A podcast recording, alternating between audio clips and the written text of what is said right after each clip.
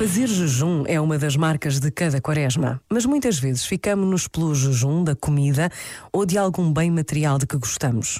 Deixar de comer um bolo ou deixar de comprar esta revista e entregar o seu valor é meritório e pode ajudar-nos a preparar a Páscoa. Mas podemos ir mais longe e procurar outro tipo de jejum. Jejuar de palavras que magoam, jejuar de gestos desagradáveis, jejuar de críticas precipitadas. Às vezes, este jejuar custa bastante mais do que deixar de comer isto ou de comprar aquilo.